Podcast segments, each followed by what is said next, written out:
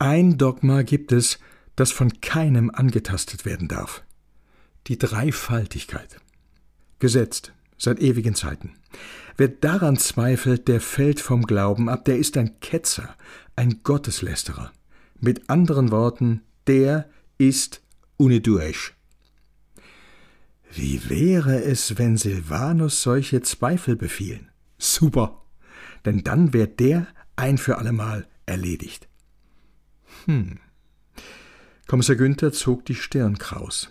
Die Dreifaltigkeit, die Dreieinigkeit von Gott Vater, Jesus Christus und Heiligem Geist. Jetzt hätte er gerne seinen Freund Rudolf, nee, was sich gehabt. Er könnte ihn anrufen. Nee, er wollte sich keine Blöße geben. Es konnte ja schlechterdings nicht angehen, dass man mehr als ein halbes Jahrhundert evangelisch war, aber bei so einer offenkundig zentralen Frage zugeben musste, so ganz genau, also so richtig ganz genau, also da kam man doch in die Bredouille. Einerseits gab es bloß ein einziger Gott, klaro, nicht drei. Aber war Jesus Christus nicht dem sein Sohn? Sagte man im Glaubensbekenntnis nicht klar und deutlich, er sitzt zur Rechten Gottes? Und hat Jesus am Kreuz nicht gerufen, Vater, in deine Hände befehle ich meinen Geist? Wie passt es zusammen? Und wie ließ sich das mit dem Heiligen Geist in Einklang bringen?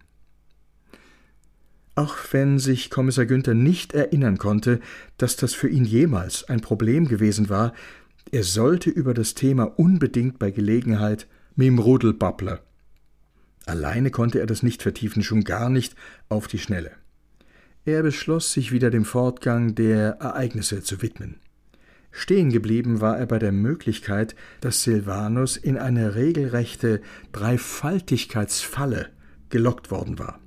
Die Gelegenheit könnte sich ergeben haben, als ein Buch von einem gewissen Giorgio Biandrata aus Siebenbürgen veröffentlicht wird. Puh, den Name, den merke ich mir jetzt nicht auch noch. Jedenfalls ist dessen Buch eindeutig antitrinitarisch, also gegen die Dreifaltigkeit gerichtet. Diese Schrift gelangt nach Heidelberg und die Wissenschaft ist aufgerufen zu entgegnen, bei solchen Pamphleten gegen die religiösen Grundfesten ist dieses übliche Verfahren natürlich geradezu geboten. Top-Theologe Ursinus aus dem Lager der Disziplinisten lehnt ab. Ein geschickter Schachzug?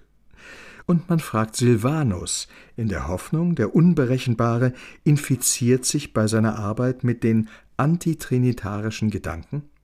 Hm, der nimmt den Auftrag an, seine große Stärke sind ja Widerlegungen, er schnappt sich die Bibel und sucht und sucht und sucht und findet keine rechten Argumente gegen den Mann aus Siebenbürgen. Im Gegenteil, er muss ihm sogar Recht geben. Diese Wendung kommt allerdings nicht aus dem Nichts. Man munkelt, in Kreisen der Opposition habe man schon ein Weilchen an diesem Dogma der Dreifaltigkeit gerüttelt und sei es als bloßes Gedankenspiel. Errast sei so ein Kandidat gewesen, Neuser auch. Neuser? War das nicht der Begleiter von Silvanus zum Reichstag in Speyer? Passt ja. Silvanus belässt es nicht bei Gedankenspielen. Typisch. Er verfasst nun selbst eine Schrift, mit antitrinitarischen Thesen, die er mit der Bibel untermauert. Eine Schrift, die er aber nicht veröffentlicht. Net ganz unwichtig.